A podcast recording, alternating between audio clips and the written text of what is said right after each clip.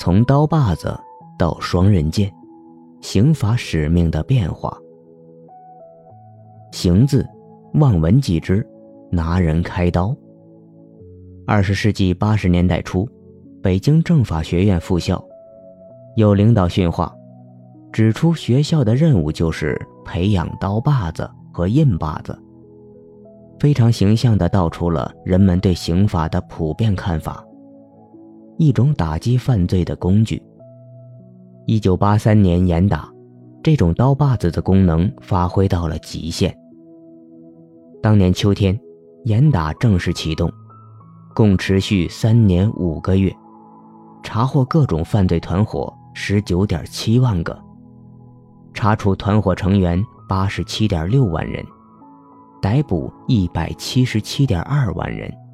判刑一百七十四点七万人，劳动教养三十二点一万人。其中，仅在一九八三年八月至一九八四年七月，就有两万四千人被判处死刑。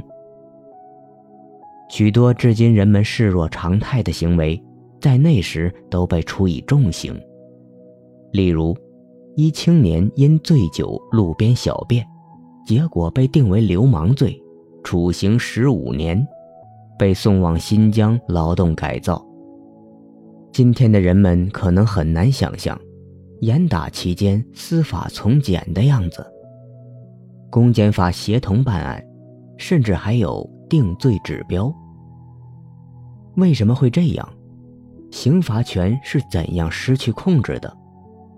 难道刑法就只是简单的刀把子？要转变刀把子刑法观，首先要纠正的就是国家权力至善的观念。刑杀之权是一种由国家垄断的暴力，权力导致腐败，绝对权力往往导致绝对腐败。无论哪种政治体制下的国家权力，都不可能没有瑕疵，都有滥用的可能。南宋绍兴十一年农历十二月二十九日，大年除夕，年仅三十九岁的岳飞被宋高宗赐死，罪名为谋反。岳飞被捕时，有人劝他向高宗求情，为岳飞所拒。他说：“上苍有眼，就不会陷忠臣于不义，否则又能往哪里逃呢？”同为抗金名将的韩世忠一改往日的圆滑与世故，面极勤快，认为谋反一事子无虚有。勤快知无其辞，其事莫须有。韩世忠怒斥道：“莫须有三字，何以服天下？”岳飞父子均被处死。遇害之前，岳飞手书八个大字：“天日昭昭。”天日昭昭，在不受约束的国家权力面前，公道正义显得多么的苍白无力。岳飞父子行刑之日，杭州城凄风苦雨，天下冤之，无数人为之泪下。但有冤又往何处伸呢？如果刑罚权不受法律约束，极度膨胀，如利为坦。虽然某些重犯可被处极刑，满足人们刹那的快意，但从此却埋下了一颗定时炸弹。良善公民也有可能遭受刑罚，无端离祸。欲加之罪，何患无辞？这是用血和泪换来的经验总结。岳飞的冤屈告诉我们，比犯罪更可怕的。是不受限制的国家权力，在所有的国家权力中，刑罚最为可怕，它直接针对公民的人身、财产和自由，甚至生命。如果这种权力腐化滥用，后果不堪设想。如培根所言，一次犯罪不过是污染了水流。而一次不公正的司法却是污染的水源。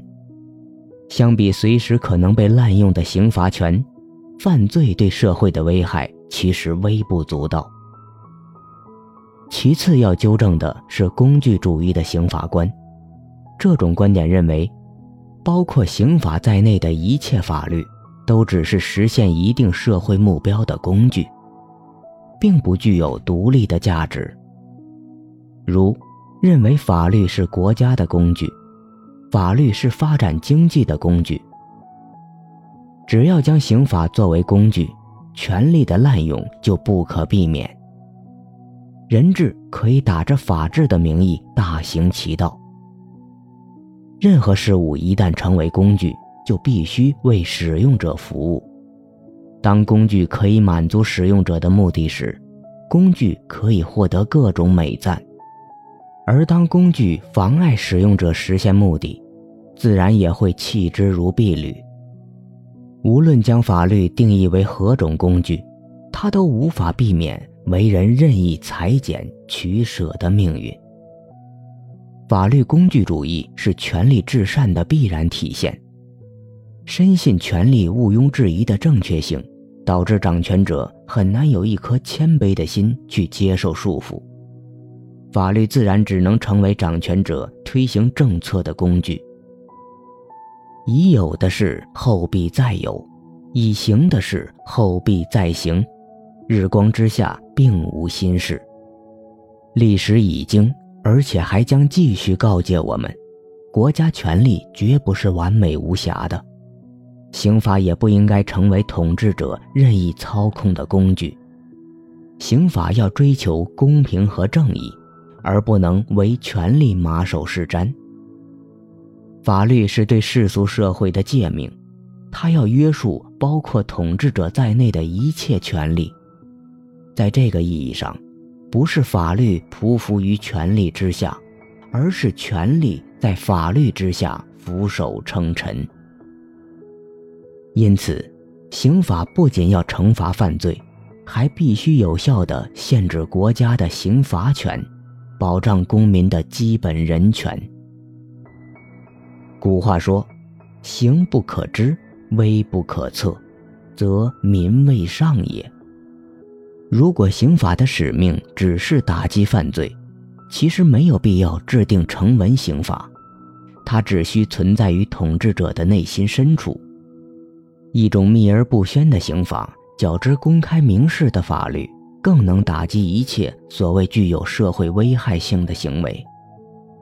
刑法理论也是简单明快的，因为你实施了危害社会的行为，所以你犯罪了，那么你就要接受包括死刑在内的一切刑罚。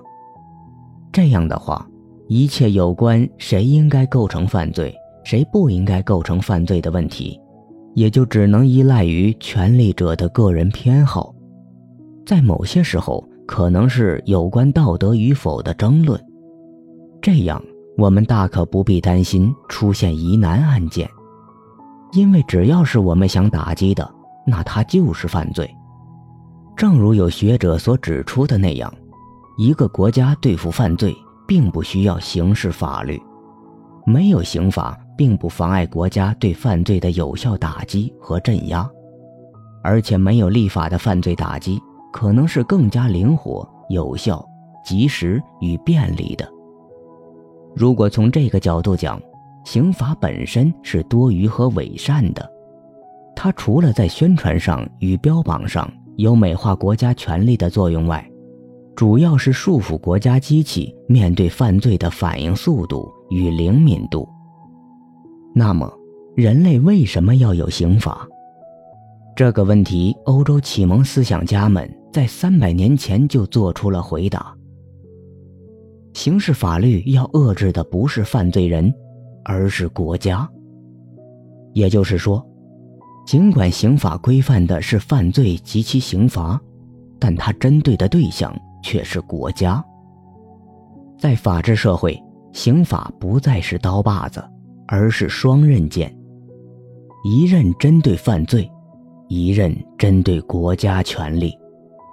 这也就是德国学者拉德布鲁赫所说的刑法的悖论性。自从有国家存在，国家代替受害人实行报复时开始，国家就承担双重责任：正如国家在采取任何行动时，不仅要为社会利益反对犯罪者，也要保护犯罪人不受被害人的报复。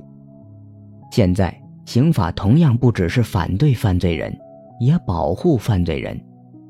他的目的不仅在于设立国家刑罚权利，同样也要限制这一权利。